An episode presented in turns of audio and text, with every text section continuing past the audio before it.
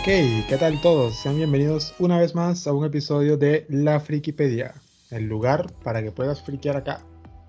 Como saben acá, mi nombre es Nos toca Luna. friquear al cubo. ¿Al dónde? ¿A quién? Cubo. al cubo. Al, al cubo, ¿cómo así? Bueno, y nos toca friquear al cubo. Vamos a hablar Ah, sobre el friqueo mismo. La gran pregunta que yo siempre me he dicho es, ¿en qué momento exacto nos convertimos tan frikis? No nosotros, sino casi que todo el mundo.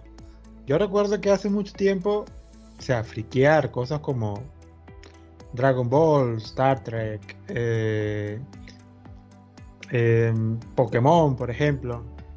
Hace unos años atrás, la gente te veía súper raro si tú eras fan de esas cosas. Yo me acuerdo que yo veía la Liga de la Justicia ahí en el año 2000 y todo el mundo me decía como que ¿por qué ves eso? Yo no lo entiendo. Y ahora estamos viviendo en una cultura donde prácticamente no saber cosas frikis es sentirse raro. ¿No te parece que con el pasar de los tiempos esto ha tenido un gran cambio? No, obviamente, obviamente. Hoy es Pero- totalmente compatible ser padre de familia y gamer. Absolutamente compatible. O ser modelo y ser gamer. Exacto. O sea, Superman y ser gamer. Y ahora, ¿no, eh, ¿no te parece como que súper raro? O sea, cuando ves así como que una muchacha que tiene 19 años, que tú dices, bueno, si tiene 19 años, nació en el 2000 y, 2000 y pico, y de repente te dice, no, lo que pasa es que yo siempre he sido fan de Dragon Ball, me sé todos los animes, me sé Hunter x Hunter, y uno dice, ¿en qué momento supo esa vaina? O sea, uno que es contemporáneo con lo que yo que acabo de mencionar, conoce, ¿no? Pero esta generación así de golpe, ahora salen y conocen toda vaina. Existen muchas críticas de que mucha gente de- son posers, que son mentiras, que solamente lo hacen para atraer al público, pero ya definitivamente estamos envueltos en la cultura friki, para todo. Es que ese es el feminismo que sí me gusta. Ahora, la gran pregunta es, ¿en qué momento se inició esto? ¿O qué lo generó? Porque pasamos de ser fanático del cómics a hacer algo ñoño, ahora a decir, ¿cómo es posible que tú no veas esto? O sea, ¿en qué momento empezó todo el mundo a volverse friki? La gran pregunta es, ¿cuándo la gente se empezó a volver friki?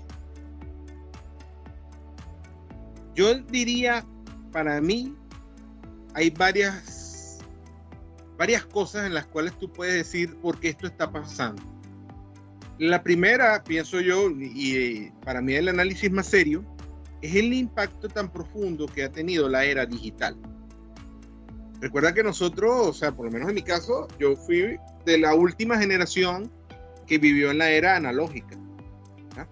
Vi Sí. nacer la era digital, pero nací en la era analógica. Y en la era analógica tú tenías como medios principales de comunicación la radio, la televisión, la prensa. Pero en esta nueva era, los principales medios de comunicación son todos digitales. Este, ya bien sea las computadoras con las que todos empezamos, y hoy lo omnipresente es el teléfono. De hecho, tan así que este podcast, ¿cómo lo hacemos? Con teléfono. Sí. El acceso a Y el internet también. el, smartphone, ha llevado esa era friki al mundo entero. O sea, hasta tu abuela quiere saber cómo funciona un smartphone. Sí, y los niños hoy en día, como con 6 añitos, ya te controlan un teléfono mejor que tú. Uh, mejor que O sea, mamá. A mí, a mí me ha impresionado cómo hay niños hasta de 5 años, y no miento cuando digo 5 años, se echan una partida de Free Fire. O sea, y, y saben jugar, y te entienden las mecánicas mejor que cualquier otro. O sea, hasta ese nivel hemos llegado. No me creas mucho, pero creo que esa generación le llaman la generación touch. La generación que nació no solamente en la era digital, sino que nació en la era que ya va más allá del teclado. Touch. Todo se toca. Esos son los Mm, niños que cuando le enseñas una computadora empiezan a tocar la pantalla. a ver si hace algo. A ver si, a ver si con el icono agarra. Sí, sí, sí. No, bueno, es muy, está muy interesante ese nombre. Pero entonces, claro, hemos visto una gran evolución. El acceso a Internet ha sido también eh, un gran factor para que la gente empiece a conocer todo ese contenido, sobre todo friki, este, que, que estamos viviendo ahora. Ahora otro punto es, siempre hemos crecido con ciertas cosas de la cultura friki. Ya hemos hecho podcast sobre Star Wars. Sabemos que Star Wars empezó en el año 77 y estamos hablando de hace más de 40 años, 50 años. Y también tenemos la famosa saga de Star Trek, que yo la considero, hay que ser bien friki para entender Star Trek, o lo mismo para entender a Doctor Who. Pero podemos ver también que de parte... Tiene que ser más friki. Sí, súper friki. Podemos ver entonces también que dentro de la industria hubo ese gran riesgo como decir, vamos a popularizar estas cosas a un nivel más allá de lo que veníamos haciendo. Porque la cultura como Star Trek, Star Wars, eran como una cultura más o menos ahí de nicho, ¿no? O sea, solamente un grupo casi que selecto entendía. Pero hoy en día todo el mundo sabe de algo. Entonces, ¿no crees tú que también hubo como que ese momento, o podríamos decir desde en qué punto la industria empezó a decir, vamos a crear este contenido friki para, para mandárselo a la gente y, y les empieza a gustar. Marvel. La era Marvel podemos decir que es una de ellas, ¿no? Es correcto. O sea, es súper impresionante porque Marvel ya venía haciendo películas, pero llegó un momento en que ya estaba en los ojos de todo el mundo. Tanto así que empezaron a incluso youtubers empezaron a crear videos sobre, si no entendiste lo de esta película, te voy a explicar lo de los cómics. Entonces, dentro de YouTube, también entonces se empieza a crecer una comunidad porque aquella gente que quería conocer más a fondo lo que pasaba en las películas, lo resolvía en YouTube. Entonces, todas esas personas de nuestra generación que tienen un tipo de frikipedia también, enseñándole a la gente sobre qué sirven las cosas, también se empezaron a popularizar. En TikTok también hay canales de personas que te explican todo. Personas que te explican del mundo de Señor de los Anillos, personas que te explican cosas de Star Wars, personas que te explican todo de los cómics, ya sea DC o sea Marvel. Entonces todo se fue uniendo y ahora estamos envueltos prácticamente en lo que llamamos la cultura friki. O sea, ahora, la era digital, como tú mencionas, es parte de esto. Pero yo creo que tiene que haber algo más. O sea, para que haya tenido una gran acogida. Mira, si lo analizamos un poco más, este, tal vez nos encontramos con que qué tan diferente es decir, por ejemplo, leerte los clásicos griegos a conocerte todo el universo DC toda la historia. Creo que primero te terminas de leer los clásicos griegos y mucho después te vas a terminar de leer todo lo que es la cultura dentro del universo de los cómics de DC. Es una cosa impresionante, o sea, es como una obra magna, pues. Pero al final yo te hago una pregunta. Anteriormente hubo una generación que, por ejemplo, leía novelas de vaqueros ¿Tú llegaste a ver una novela de vaquero, Luna? Eh, mm, creo que no. A ver, creo que solamente Dallas, ¿no? Pero eso no era prácticamente de vaquero, eso era otra cosa. Pero vaquero así. No, no, no, no, no. Películas así como. Una novela, novelita, novelita, de esas que venían en un librito. Ah, ok. No, no, para nada. Una novela de vaquero. Jamás me crucé con una novela de vaquero, jamás. Ah, yo sí. Y nunca llegaste a ver esas novelas que les gustaban mucho a las mujeres, que eran de puros romances. Me acuerdo una que se llamaba Bianca. Sí, eso sí me acuerdo. Eran puras novelitas de romance. ¿Recuerdas eso? Sí, de eso sí. Sí conozco gente que la leía. Yo no, pero sí conozco.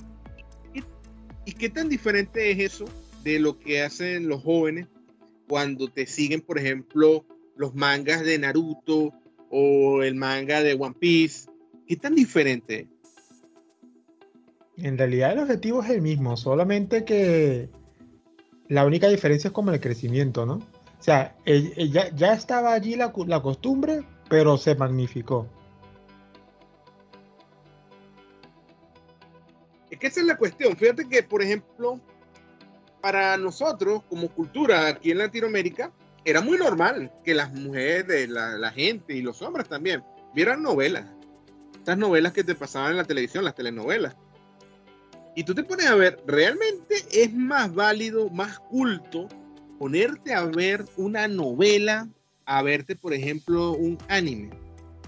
Es más, o sea, esa, esa, esa, esa noción con la que mataba mucho a uno el friki, como que, ay, si eres mente pollo. ¿Te acuerdas de esa expresión? Claro, mente pollo, que por si acaso aquellos que no saben, mente pollo es aquella expresión para decirle a una persona que es infantil y que está actuando de forma inmadura. Pero ah, esa, es esa, esa era la expresión típica. Si por ejemplo a mí que me pasaba cuando tenía como, no sé, 12 años, y ya tenía años viendo, por ejemplo, Dragon Ball, que era el anime popular de esa época, gracias a un canal nacional. Este, y tú decir en un colegio, hoy vi el capítulo de Dragon Ball, era prácticamente ver que el 60-70% de tu salón de clase se volteara y decir que mente pollo eres tú viendo esa vaina. Y ahora hoy en día todo el mundo lo ve. Tú sabes que veo yo que sí hay como un gran cambio en la, edad a la que se te permite ser mente pollo. Hoy en día es socialmente permisivo ser mente pollo hasta que te dé cualquier edad. En cambio, anteriormente era válido ser mente pollo como hasta los 10 años. Ponle que 12. Pero ya a los 15 había como que ya esa división entre los mente pollos y los que ya andaban por ahí, tú sabes, la rumba, el aguardiente, los culitos, la vaina. ¿Me entiendes? La, madurez de verdad. Exacto, yo soy muy maduro porque estoy fumando cigarro y estoy bebiendo cerveza. Eso me hace muy maduro. No como, no como los mentepollos que están perdiendo el tiempo, que nunca van a tener novia, que eso también era un, tip, era un estereotipo que se está perdiendo. Antes el típico friki, que también slash gamer, su estereotipo era como, no sé si, te acuerdas del capítulo de, South Park, que hace un especial de World of Warcraft, que te ponía un tipo que era un ah, super experto, y el tipo era así, era obeso, estaba solo en su casa, lo único que hacía era comer papitas. Este, pero era un super experto en el juego, tanto así que bueno, el, episodio lo exagera tanto que el tipo hasta mataba a los administradores del juego, de en este caso a los administradores de Blizzard. Él era tan fuerte que era más fuerte que los administradores de Blizzard. Entonces, ese es el. ¿Cómo es que la espada mágica de las mil verdades? La, espada de las mil verdades que te drenaba el maná instantemente y toda esa vaina. Entonces, eh, te pone como ese estereotipo de la persona mente polla friki. Este tipo lo que hace es ver anime y juega estos tipos de videojuegos. Es un loser, gordo, no tiene novia. Pero entonces, por ejemplo, ahora tú ves cuál es la nueva figura de la gente friki. Conocemos a chicas que son bastante bonitas, que trabajan en cosas como modelaje, y al mismo tiempo dicen que son modelos y que son fanáticas, por ejemplo, de Hunter Hunter. Hunter. Un anime que tiene su complejidad. Hunter, Hunter, el K-pop. Hunter Hunter tampoco es que es tan fácil. Eh, últimamente he visto muchas TikTokers que ahora hacen maratones para ver One Piece. Vamos a ver por ahí, entonces, mediante la plataforma, lo que llaman el YouTube morado, este, que es la plataforma de Twitch, eh, hacen directos y dicen, Vean, vengan a ver conmigo One Piece. Y entonces lo empiezan a ver desde el capítulo 1 y ya van como por el capítulo 500. Ese soy yo que voy, voy al día porque tengo ya 15 años viendo One Piece. Pero todo ese estereotipo ya cambió tanto en hombre como mujer. No solamente eh, me, quiero enfocar en el tema de la mujer, sino hombres también. O sea, entonces ya tú no ves como ese estereotipo. Ahora todo el mundo es, totalmente normal. Es, eso es un cambio muy profundo, ¿viste? Esa barrera del sexo, porque anteriormente era permisible que un niño fuera friki, o sea, fuera mente pollo, ¿eh? pero una niña no a las niñas no se les permitía ser friki. las niñas solamente tenían que pensar en muñecas, en peinarse y cosas así, pues. La era Barbie. La era Barbie. Pero hoy en día las niñas no, las niñas quieren ver el mismo manga y el mismo anime que todo el mundo está viendo. Y, y su comunidad es bastante grande. Yo he ido a convenciones y puedo ver que ya prácticamente la mujer está igualada con el hombre en cuestión de conocimiento y en, y en dar tu opinión, ya sea de un videojuego o ya sea de un manga, cómic, cualquier otra cosa. Ya tú no puedes decir, ah, es una mujer, no sabe, no sabe. O sea, la tipa sabe. En mis tiempos las mujeres veían Candy Candy. Ajá. Y con todo eso es, tipo estereotipo, ¿no? ¿Sabes? Porque sabemos que dentro del tema del manga, este está, esto se ha segregado, ¿no? O sea, este sabemos que existe el shonen, el shoujo, yaoi, yuri, todo ese tipo de cosas, ¿no? Este, y Candy Candy era un shoujo, o sea, estaba enfocado en mujeres nada más. Entonces, bueno, pero, pero hoy en día hoy en día muchos críticos ya han querido como que eliminar esa barrera. Como que ya que el manga no tenga esa clasificación. Porque ahora una mujer tiene un shonen como, como tú. Vamos a estar claro que uno de chamo mm, le daba como penita decir que veía Sailor Moon. oh, no, Claro, yo, yo muchos, muchos años después, este, después que me vacilé Sakura Card yo en, ese, yo en esa época no, sabía ah, mucho sobre, sobre las clasificaciones que tenía el, manga ¿no? y el anime. Y yo me enteré muchísimos años después que Sakura Card era un shoujo. Y entonces, cuando yo averiguo que shoujo, dice, no, manga que este, está enfocado al público joven femenino. Entonces, que tú dijeras, mira, Sakura Kakato tiene una gran trama, una cosa así, nadie te iba a creer. Tú, ah, ¿qué andas viendo? Esta niñita con vestidito, ¿qué te pasa? ¿Tú cómo que eres? no, entonces uno decía como que... Uno decía, uno decía como que... Ajá, entonces uno de repente decía, no, ajá, Yukito, y Yukito está enamorado de otro hombre, y la mejor amiga de Sakura está enamorada de ella, y uno dice como que, bueno, estos temas más o menos, ¿qué pasa aquí? Y con todo esto no se, lo vacilaba porque, porque, era una, porque era una buena obra, o sea, Sakura Kakator es muy bueno gráficamente, tiene una historia este, bien llevadera, pero hoy en día ya más bien la gente pide que, eso, que, eso, que esa limitación de estar segregando a la gente por diferentes géneros ya incluso se elimine, porque el hombre ve el shoujo de manera natural y la mujer ve el shonen de manera natural. O sea, ya prácticamente es como que, ¿para qué necesitas tú separar eso? Si ahora todo el mundo ve lo que quiere. Una mujer hoy en día te ve Tokyo, te, ve Tokyo Ghoul o te ve en cualquier serie de gore que son extremadamente sangrientas. Y uno diría, ¿y una mujer le gusta esto? Y te lo ve y te lo disfruta y, te lo comenta. Mira, sin ir muy lejos, yo me he vacilado, este, ¿cómo se llama? Star versus las fuerzas del mal. Me lo vacilé. Me vacilé Hora de Aventura. ¿Y cuál es el otro? el de los pandas, el de los osos. El de los osos también me lo vacilé. Yo, Ahora, no llegué a esta chira, ahí sí no llegué. Yo sí me vacilé fue Gravity Falls. Ah, Gravity Falls. Entonces podemos ver cómo. hay muchas series que tú las ves y su ambientación es muy femenina. Por ejemplo, Steven Universe no solamente que es femenina, eh, la ambientación es lesbiana. Eh, hay ah, que ser claro. La, ambientación de, de Steven Universe no es simplemente femenino, es lesbianismo puro y duro. Y me lo vacilé todo. Y acabo de ver Steven Universe Future porque no me iba a quedar sin saber el final. Tenía que verlo. ¿Qué hago? yo no. Yo sí te soy honesto, yo nunca he visto, yo nunca he visto Steven Universe. Así que no, no, podría dar una opinión sobre eso, ¿no? Pero bueno, en este, ah, caso, en este caso, bueno, tú, tú lo has visto, ya tú te lo vacilaste, pues chévere.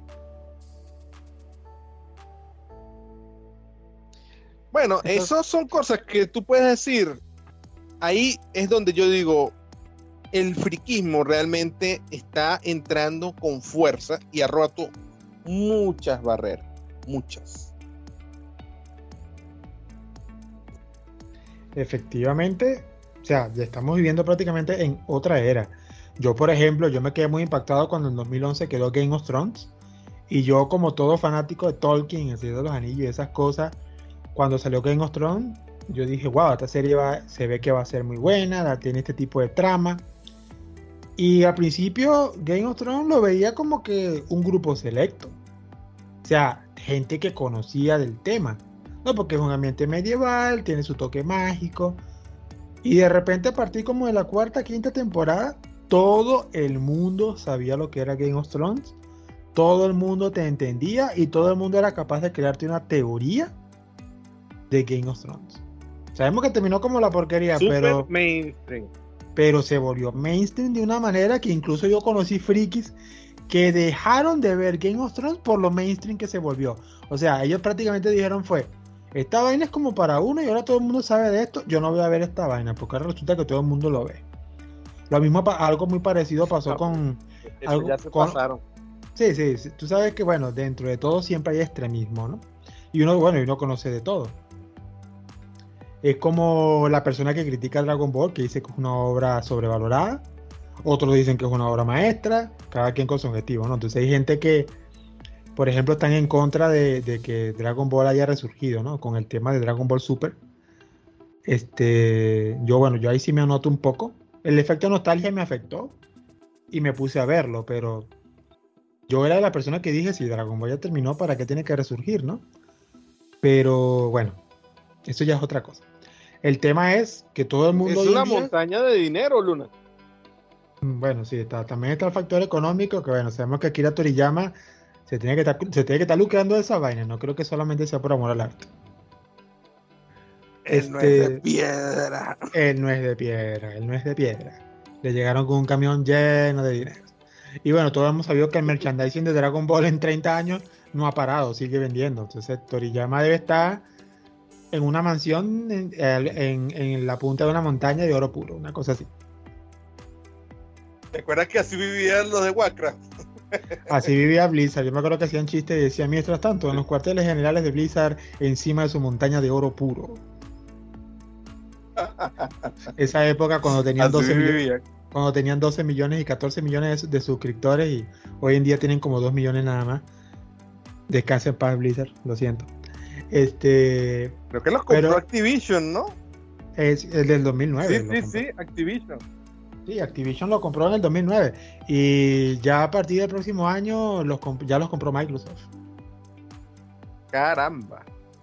Así que se vendrán buenos proyectos y, se vendieron al lado oscuro. y, y todas las personas fans de, del universo Warcraft están esperando que Microsoft invierta todo el dinero que pueda para levantar Blizzard de, del hueco en el que está, que yo como fan de Blizzard me he sentido un poco decepcionado por el contenido que han hecho. Pero bueno, volviendo al tema. estoy esperando mi película de StarCraft, Luna. Estoy esperando mi película de StarCraft. Bueno, vamos a ver si, si, le, si le inyecta dinero Microsoft y ahí veremos. Y, eh, incluso hablando de StarCraft, como te digo, hasta StarCraft que ha sido algo tan selecto, incluso gente que tú menos te esperabas se volvieron fanáticos de StarCraft. E incluso llegaron a hacer torneos internacionales de StarCraft. Internacionales. Eso, eso salió con los juegos de StarCraft 2. Entonces, el nivel de friquismo... Los eSports. Los, los famosos eSports. Que eso es otra cosa. Hombres gamers de todas las edades, mujeres gamers de todas las edades. Por ejemplo, League of Legends. O sea, que tú no sepas que es League of Legends hoy en día... Para la gente casi que te dice sacrilegio. Como que mira, si te digo LOL, ya sabes de qué estoy hablando. Ya va vamos a agarrar este ejemplo. Anteriormente, si tú te ponías a ver por televisión un partido de fútbol, ¿qué eras tú?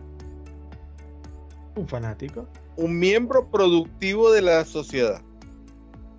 Cierto. Ahora, si tú te mandabas toda tu tarde jugando videojuegos, ¿qué era? Un parásito. un parásito. y yo digo una cosa, ¿Cuál es la diferencia? Hay, un meme muy gracioso que vi, no sé si recuerdo, fue hace unas dos semanas. Fue demasiado cómico porque ese es la eh, una no, es una discusión, es como un comentario que un padre le hace a su hijo ya adolescente. el padre viene y le dice, ¿cómo es posible que tú te gastes tantas horas viendo a otra persona jugar?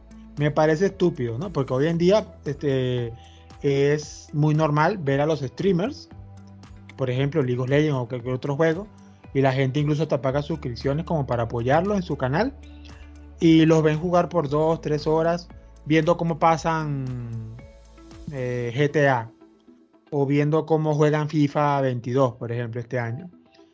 Entonces me da risa porque el padre le dice así como que, ¿cómo es posible que tú gastes tantas horas viendo a alguien jugar? Que poco productivo, me parece estúpido. Y entonces en la siguiente viñeta ponen al papá viendo un partido de fútbol, viendo a otra gente jugar. Exacto.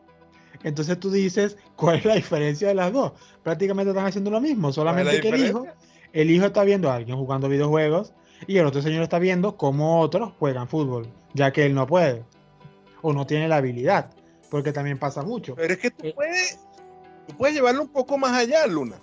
Cuando tú ves un partido de fútbol, se rige por unas reglas y tal, pero dentro de todo es una linealidad. Son unos tantos que tú metes dándole a la pelota y metiéndola en el aro, pues en el, en el, arco. Sí, pero, por ejemplo, eso de ver a otro jugar, la primera vez en mi vida que lo hice, y una de las pocas en realidad, porque yo no soy muy de ver streaming de gente jugar, fue con, este, ¿cómo se llama? God of War. Pero es que tú no estás viendo a alguien que simplemente te está metiendo una pelotica en un aro. Si tú ves a una persona viendo jugando God of War, estás viendo una historia. Es como una película ante tus ojos lo que está pasando. Y obviamente es muy entretenido, porque estás viendo una historia. God of War es una historia, y es una historia que le echa palo a cualquier historia del cine actual, ¿me entiendes? Sí, sí. Es interesante. God of War es un gran ejemplo de videojuego. de un partido de fútbol? ¿O qué historia puedes sacar tú de un partido de básquet o de un partido de béisbol? No hay ninguna historia, pienso yo. Es solamente, yo lo veo como algo de entretenimiento yo, a pesar de que soy bastante friki, también me gusta el deporte. O sea, no, no te voy a decir tampoco que estoy del lado. Yo también he, visto mis partidos, o sea, soy, muy fan del tenis. Y bueno, más bien, más bien me han hecho bullying con el tema del tenis, ¿no? ¿Cómo tú puedes ver a una persona que lo único que suena es. No, así como que para los lados, tac, tac, tac. Pero para mí es una buena forma. Luna, por Dios. lo único más aburrido que se me ocurre es jugar golf. Golf puede haber algo más aburrido. Bueno, cada quien tiene su gusto. Eh, y, bueno, este, yo jugaría golf por pasear, pero no creo que logre darle a la bola jamás. En el anime hasta te sacaron el príncipe del tenis y, lo llevaron de una manera tan exagerada que fue muy chistoso. Así que yo me vacilé bueno, mi, mi, está en mi corazón. Bueno, sí, este, debo decir que mucha gente se interesó en el básquet gracias a una historia como Slam Dunk. Pero es que ya va un gordo fofo como yo aprendió mucho, o mejor dicho, todo lo que sé de básquet viendo Slandang. No sabía nada. Todo lo que lo sé, lo aprendí ahí. El profesor de educación física no me enseñó nada. Pero Hanamichi aprendí todo. Chévere. Entonces, podemos ver la gran evolución que hemos tenido. Ahora, nosotros hemos conversado anteriormente de que esto lo llamábamos el efecto Big Bang Theory. Porque sabemos que en el, año, en el año 2006 se estrenó esta serie que se convirtió en la popularidad, o sea, se volvió tan popular de algo que friki como nosotros no nos esperábamos, o sea, porque era prácticamente, para nosotros éramos como era como ser peces en el agua. Entendíamos toda la referencia y fue una serie que le llegó a tanta gente, fue le llegó a tanta gente en base a las fricadas que uno ya conocía. Entonces, ¿no te parece que también esa serie ayudó mucho a tener el impulso del crecimiento de lo que llaman la cultura friki o la cultura geek? Por supuesto. Y si no es en la causa, es una excelente explicación. ¿Me entiendes? Tal vez no sea la causa, pero sí es un excelente ejemplo. Sí. De cómo la cultura geek, la cultura friki, se apoderó del mundo. Efectivamente. ¿Sabes cuál es, una de mis partes favoritas de la serie? A ver. ¿Te acuerdas cuando las novias empiezan a hablar de cosas friki? Sí, claro. Y están por allá atrás como escondidos. Y, los detrás de- escu- y las escuchan discutir acerca de quién era más poderoso. Y empieza a decir, no, que Hulk no puede levantar el martillo de Thor, que no sé qué. Y empiezan a, empiezan a buscarle sentido, ¿no? A, a- a lo, a lo que los chicos leían. Es que en Big Bang Theory tú ves otro elemento muy importante de lo que es la cultura friki. Y es el hecho de que, obviamente es un estereotipo, no se cumple siempre, pero sí tiene como cierto, cierta base de realidad.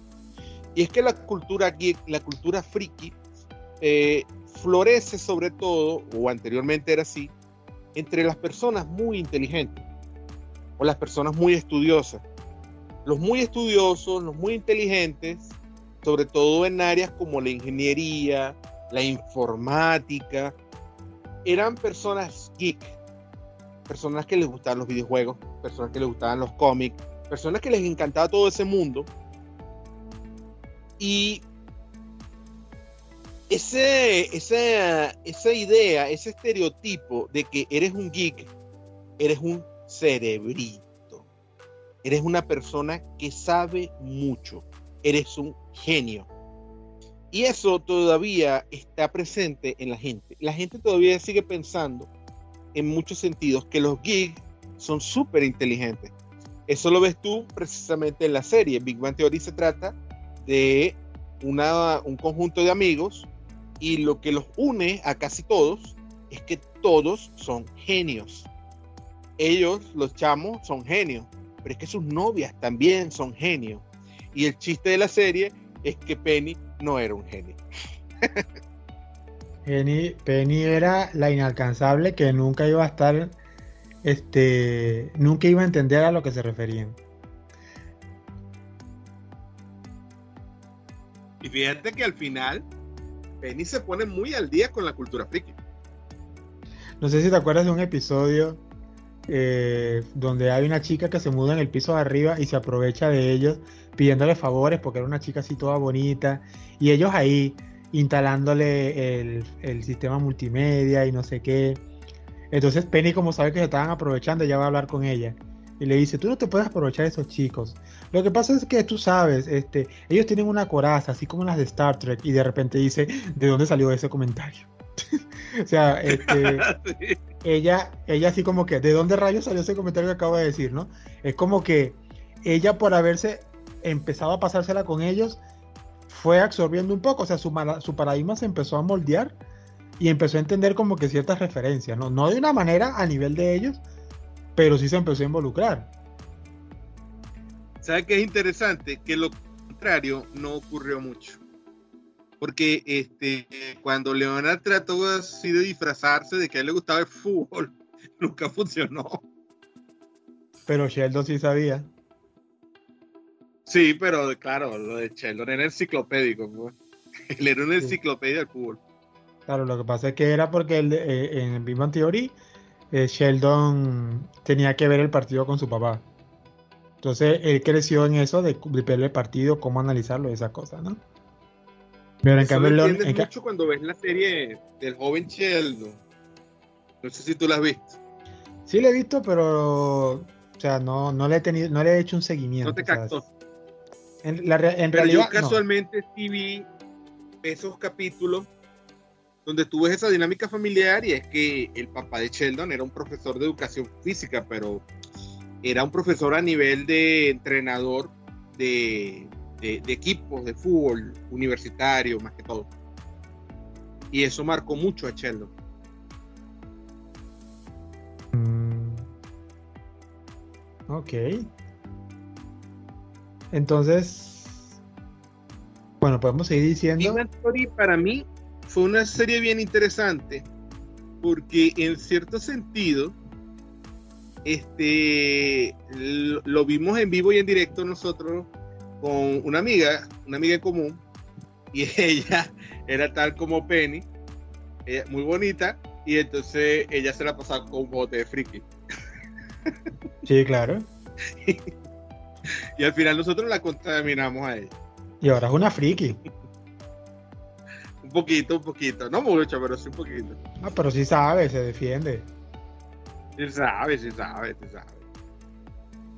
Pero es la cuestión, como nuestra, la cultura friki es una cultura muy fresca, es una cultura muy amplia, es una cultura donde la gente realmente se engancha. Y es como que la gente nos descubrió, ¿me entiendes? Descubrió que esto existía. Y que no era tan malo. Y que lo podías disfrutar a cualquier edad. Eso lo puedes ver cuando sacan la película Avengers eh, Endgame y todas las entradas se agotan el mismo día. Es correcto. Imagínate cuántos frikis hay en el mundo. ¿Quién diría que lo que antes era como para un grupo específico, ahora te revienta la, taquilla? O sea, todo el mundo necesita verlo. Y, y, por ejemplo, Marvel, cada vez que saca una película, todo se llena. Porque ahora resulta que todo el mundo conoce, todo el mundo espera con ansias material como ese. Porque eh, el mundo del friquismo también la gente descubrió que es un mundo de ideas y es un mundo de historias. Eh, dentro del friquismo existe un potencial creativo enorme. Y a diferencia de lo que ocurre, por ejemplo, con el arte y esas cosas, que es como un poco más esnovista, es algo así como más de gente, tú sabes, gente que lee la literatura, gente que se leyó a Pablo Neruda, gente que sí leyó a Gabriel García Márquez, la gente que se leyó el Don Quijote, o por ejemplo la gente que le gusta de la música, la música clásica, que sabe quién fue Tchaikovsky, sabe quién fue Chopin. El friquismo no es así el friquismo es más para todo el mundo, porque aunque hay historias frikis que son muy profundas, el friquismo es también un poco como comida chatarra, pues. Es para todo el mundo, es rápido, cáctalo, agárralo, disfrútalo. Eso nos ha ayudado a expandirnos de esta manera, ¿vio? Claro, parte, parte de eso también viene en la diversidad, tanto en videojuegos como mangas y cómics eh, está dividido, eh, bueno, no, no, dividido, sino clasificado en como que en, temas de profundidad. Tú puedes, por ejemplo, tú puedes ser fanático del manga, pero hay mangas que no te pueden gustar por, su complejidad, mientras que te pueden gustar otros porque son muy fáciles de asimilar. Por ejemplo, creo que la, la, fama de Dragon Ball es que tiene una trama sumamente sencilla. No tienes que darle mucha vuelta para, entender, para, para entender Dragon Ball no necesitas mucho en realidad. Pero en cambio, te lees un manga como Gantz y tienes que darle vuelta a la cabeza para entender qué es lo que está pasando ahí. No es para todos. No es para todos. Claro, a pesar de que son dos géneros diferentes, ¿no? Gantz es un Seinen, que es para público adulto, y Dragon Ball es un, es un Shonen. Pero de todas maneras, gustos hay por montón. Lo mismo pasa con los cómics sobre todo la gente que quiere entender, por ejemplo, el multiverso de los cómics, para eso hay que tener un estudio tremendo, porque mientras que otros simplemente disfrutan lo que ven. Pero hay gente que quiere ir más allá y te dice, no, lo que pasa es que el multiverso acá de los cómics de Marvel o, ya sea el de DC también, o sea, entenderte eso es un estudio, eso parece una carrera. es que es así. Pero fíjate que a veces no es tanto el hecho de que es complejo porque la historia es muy enredada, que sí lo es. Lo que lo hace complejo es la vastedad del conocimiento que está guardado ahí. Son historias, historias, historias y más historias, pues. Es como cuando tú hablas de el universo Legend de Star Wars. Una cosa increíble, es una vaina que, que lo que tuviste en las películas no es ni el 1% de lo que es el universo de Star Wars. Yo hace poco vi un TikTok de una persona explicando cómo entender Star Wars como debe ser y el orden en el que dijo de todo lo que había que ver para entender lo que estaba pasando fue una cosa tan enredada. Como que no, vete el, vete el episodio 1, 2 y 3 primero, de ahí te saltas a, a, la serie que sacaron en el año tal, Guerras Clónicas, y después saltas y te, vas y te ves el Mandalorian, y después del Mandalorian saltas y te vuelves a tal cosa, y después ahí te saltas al episodio 4, 5 y 6, y uno como que, como que, ¿what? Y después viene y olvidas la última trilogía. Incluso él, la agregó, ¿no? Pero incluso él mismo hizo mención de, que, son la, que es la trilogía menos querida por, pues ya por las razones que dijimos en, en los podcasts anteriores, ¿no? Si, si por si acaso no han visto los, los capítulos de, de Star de, perdón, de Star no, de Star Wars, les recomiendo que lo vean. Y ahí sabrán por qué solamente digo esto hasta aquí. Yo sí creo que la van a descanonizar, yo creo. Es posible, es posible. Aunque. Bueno, pero sin duda, una de las cosas que realmente ha explotado lo que es la cultura friki en el momento actual es el cine de superhéroes.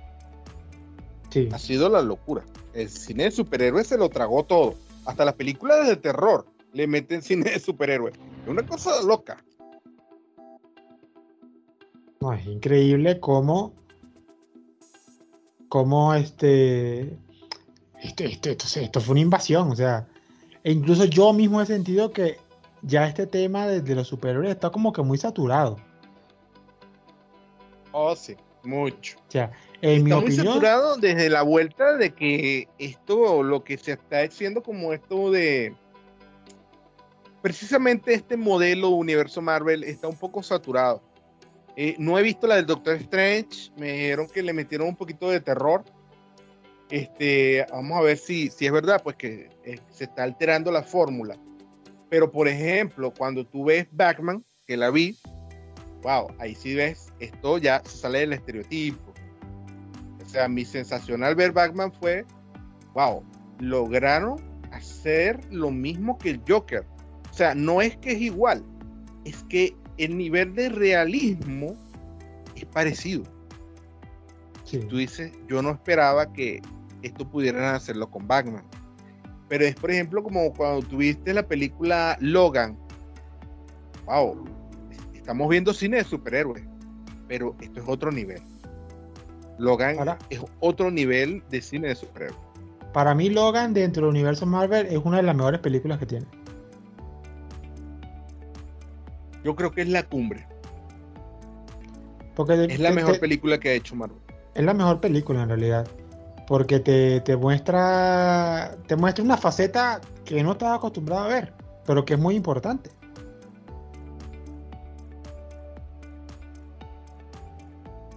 A mí me gusta de Logan esa película que hay que dedicarle un post, hay que dedicarle su propio capítulo. Claro, es anotado. La ruptura, la ruptura de ese esquema de las películas de superhéroes y el verdadero atrevimiento a hacer las cosas como deben ser. No hay miedo de mostrar las cosas en esa película. Te lo muestran las cosas como son. Exactamente. Eso a mí me impacta. Eh, el mismo efecto que tuvo Joker.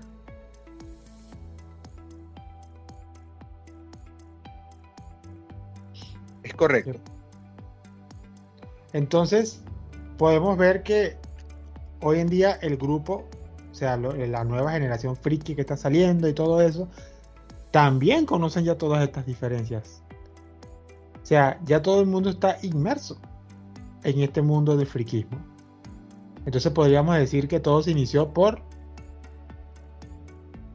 efectos de la era digital, de Big Bang Theory. Universo Marvel. Universo Marvel. El anime. Yo creo que en temas del anime, el anime antes era también muy exclusivo de ver. Porque no habían como que muchas, plata, muchas plataformas, ¿no? Yo, por ejemplo, yo crecí gracias al canal Locomotion. O sea, Locomotion fue uno de esos canales que, bueno, descanse para Locomotion, eh, que se atrevió como que a invertir y traer el anime a Latinoamérica. Y trajo muy buen contenido. O sea, por ejemplo, la serie Neon Genesis Evangelion la trajo fue Locomotion. Este. Eh, y otros temas como Gans, este Trajo muchísimo, incluso trajo la película de Akira. Que eso también debería tener su propio podcast, pero quién sabe, ¿no? Obvio, este, que tiene que tener su propio capítulo. Anotado. Trajo, películas como Akira, que es una, es una obra, pero espectacular, que la puedes ver un montón de veces para seguir buscándole la vuelta. E incluso he tenido, me he sentido tentado a, comprar el manga porque dicen que el manga es súper genial. El tema de los dibujos, esa cosa. Pero bueno, este. en cambio, en esa época. No me gustaría. Ajá. No, que me refiero a que en el tema de Locomotion era un poco más limitado, pero ahora con el, con el tema del acceso a internet, ya la gente prácticamente te ve anime de cualquier página. E incluso plataformas populares como Netflix, Amazon Prime, este, ya parte de su cartelera es anime. Y no solamente que es una parte, es uno de los pilares que creo yo que sostienen Netflix. su producción de anime. Antes como que te ponían cinco animes como para probar. Ahora es como que se sienten en obligación de que cada mes te tienen que agregar un contenido nuevo. Y lo hacen de la manera más rápida. Así como lo, así como lo que pasó con la serie de Shaman King. Rapidito anunciaron eso. Netflix se lanzó y dijo, vamos a poner Shaman King. Vamos a trazarnos con la publicación japonesa, pero lo vamos a ir sacando de una buena vez. Y, y así lo están haciendo. Es que fíjate que Netflix eh, con la historia del anime es bien interesante porque Netflix, para mí, ellos ahorita están apuntando mucho a lo que es la producción propia, los originales de Netflix hacer sus propias producciones, hacer su propia inversión, pues. Porque claro, todas las, las productoras de contenido han lanzado sus propias plataformas. Y a mí me pasa algo bien interesante y es que en las producciones de Netflix, las propias, es como una ruleta, porque a veces son muy malas y a veces son muy buenas. Pero cuando la producción es por el lado del anime, cuentan con mi voto casi siempre. O sea, es como una apuesta más segura cuando ellos hacen producciones propias en anime. Casi siempre son muy, muy buenos. Por ejemplo, Castlevania me dejó impactado. Impactado desde el punto de vista del diseño, del diseño de los personajes, me encantó. Es que tiene la mejor historia. No, no, eh, lo que pasa es que acuérdate, viene sacado así de un videojuego y tratan como que de, que tenga relación ¿no? con los personajes y eso. La trama no es que sea sumamente sólida, pero, pero sí se deja ver. Este, bueno, muy buena, muy, muy Entonces podemos ver que también este tipo de plataformas famosas han ayudado a que este tipo de cultura friki aumente más. Es correcto, es correcto. Amazon Prime Video hasta, tiene clásicos. Yo hace poco averigüé en la plataforma de, Amazon Prime que está la serie de anime eh, Varón Rojo, que era una serie que yo veía en los 90. Que incluso Locomotion era el que lo tenía en esa época. Y yo siempre fui un gran fan, que era de mechas, ¿no? Mechas. Y era de pelea, era de artes marciales con robots. Un clásico de por ahí del año 94. Y plataformas me suena, me suena, me suena. O súper buena.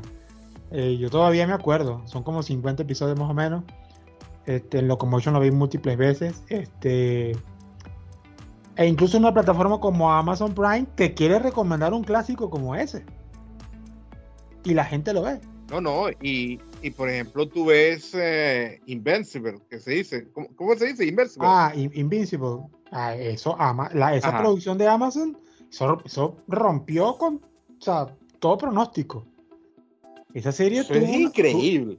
es lo mismo que está pasando con la serie The Voice también. The Voice, eso es buenísimo, por Dios. Buenísimo.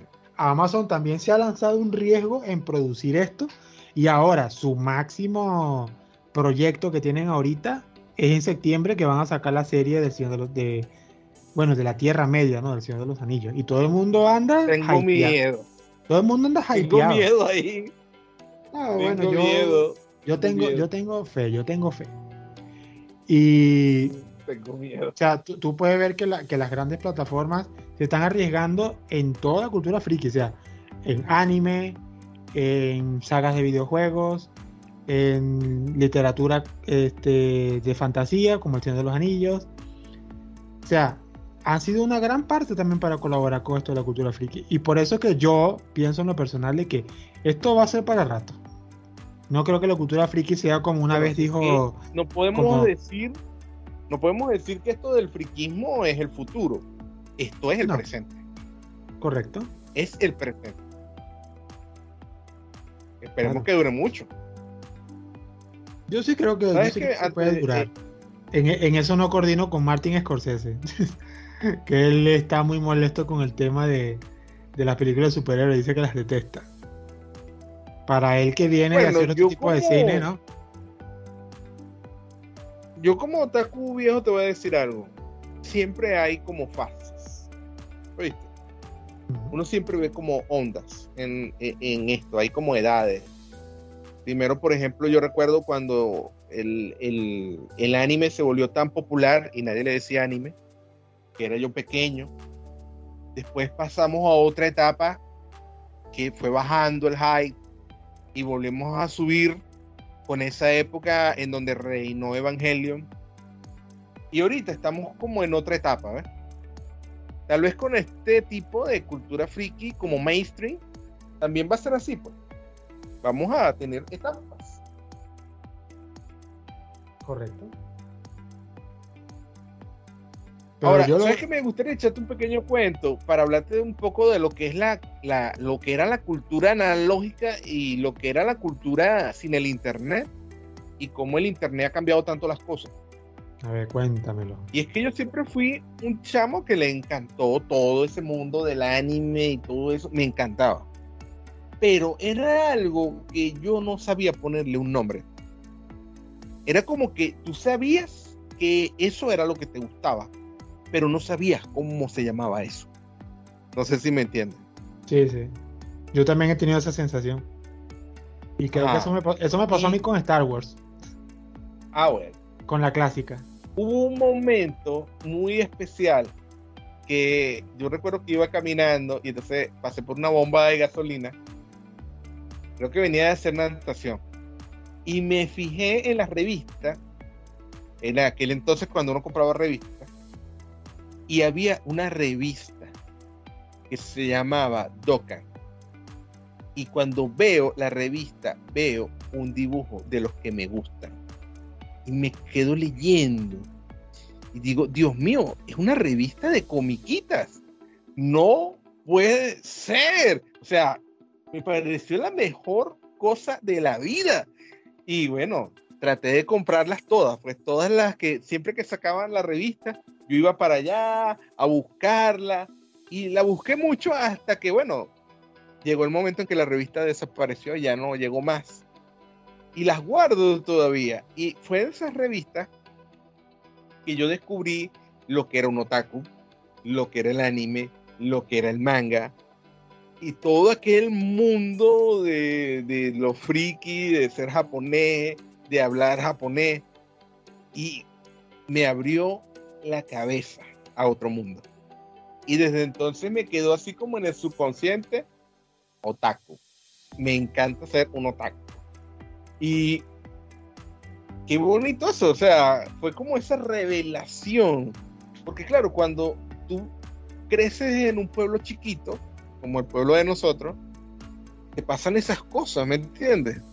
Porque en esa era donde no existía el internet, donde las ideas no se comunicaban tan rápidamente, ¿cómo iba a saber yo lo que era ser otaku, lo que era ser friki, lo que era el anime, lo que era el manga? O sea, esa información no llegaba aquí y me llegó a través de la revista. Sí, yo, yo sí tengo un recuerdo todavía de las revistas Dokkan, que incluso algunas te venían hasta con tu, con tu CD-ROM. Yo los tengo todavía. Ahí fue, en ese cd que me gustaba escuchar la música. En ese cd me acuerdo que hubo un, un, promocional de Naruto. Yo ni siquiera sabía que era Naruto. Pero solamente fue un video, vino un video como de dos minutos promocionando a Naruto y yo como que, ¿y este ninja qué es esto? Y, pero hasta ahí, ¿no? Y años después, por ahí en el 2006, fue que vi Naruto por primera vez y yo dije, mira lo que había visto en la revista Doskan, en el, en el CD-ROM que, que, que había venido acompañado. O sea, adelantado a su época la revista. O sea, estaban actualizados. Sí, sí, sí. Actualmente ya no hay cabida para eso porque para eso tenemos el internet, pues. No, ya el internet revolucionó. Y en el internet está todo. Podemos decir que el internet es nuestro mejor amigo para ese tipo de cosas y es lo que ha hecho crecer la comunidad de hoy en día. Entonces. Sin duda alguna es así. Así mismo. Entonces cabe destacar que hemos podido explicar cuáles han sido las causantes de que la cultura hoy en día haya crecido tanto y que nosotros también hemos tenido la oportunidad de crear un podcast sobre esto. No solamente hablamos de, alguna crítica de alguna obra, también tocamos este tipo de temas porque nosotros como frikis tenemos que explicar cómo fue que nuestra este, nuestro grupo, ¿no? O sea, nuestra, nuestra cultura friki empezó a crecer demasiado. Yo siempre espero que se mantenga así. No creo que sea algo que, que desaparezca tan rápido. Y bueno, yo con esto podemos decir que ya entonces ha quedado bastante explicado. Ajá. Antes de irnos, ¿sabes otro pedacito que también ayudó mucho a expandir, por lo menos aquí en Venezuela, la cultura friki? Las convenciones. ¿Te acuerdas de la avalancha? Sí, por supuesto. Lo que es, lo que es la convención, la convención avalancha y la Caracas Comic Con han sido dos de los eventos super friki que ahí conocías tu gente, pues. Claro, yo me recuerdo aquel momento épico en donde todos cantamos la canción de Dragon Ball y yo me sentía como si tuviera un concierto, no sé, de, de Madonna, de, de, los Rolling Stones. Qué emocionante que todos nos sabíamos la canción. Y todos la cantábamos entonadito. Sí, claro. Chala, Agarrado de la mano con los yesqueros. Una, cosa así, literal. Qué bonito recuerdo. o la canción de Digimon, si tú lo deseas, ah, puedes volar. Y así sucesivamente. Sí, prácticamente las convenciones también ayudaron un montón. Y hoy en día las convenciones son mucho más populares. Sí, claro. Entonces, agradecidos con la cultura friki y que gracias a esto hemos tenido también la oportunidad de nosotros expresarnos a través de estos programas. Una vez más, pues bueno, este, si les, si les está gustando este contenido, recuerden que nos pueden seguir a través de nuestra página de Facebook que se llama la Frikipedia Podcast. Como siempre lo, como siempre lo vengo diciendo en los últimos capítulos, hemos eh, recolectado varios me gustas, creciendo como comunidad y nos gusta bastante que tengamos esa recepción. Esperemos que en un futuro sigamos teniendo más para que podamos seguir eh, hablando de estos temas que nos parecen interesantes y que la recepción que hemos tenido ha sido muy buena. Sin nada más que agregar, pues bueno, en este caso hemos terminado ya por hoy. Yo me despido. Yo soy Rey Lunes, acompañado con mi, Juan, con mi compañero Juan Astudillo, y nos vemos en un siguiente capítulo de la Frikipedia. Y si yo te digo, el cielo resplandece Ah, eso es un buen ending. sí. Chévere, nos vemos. Chau.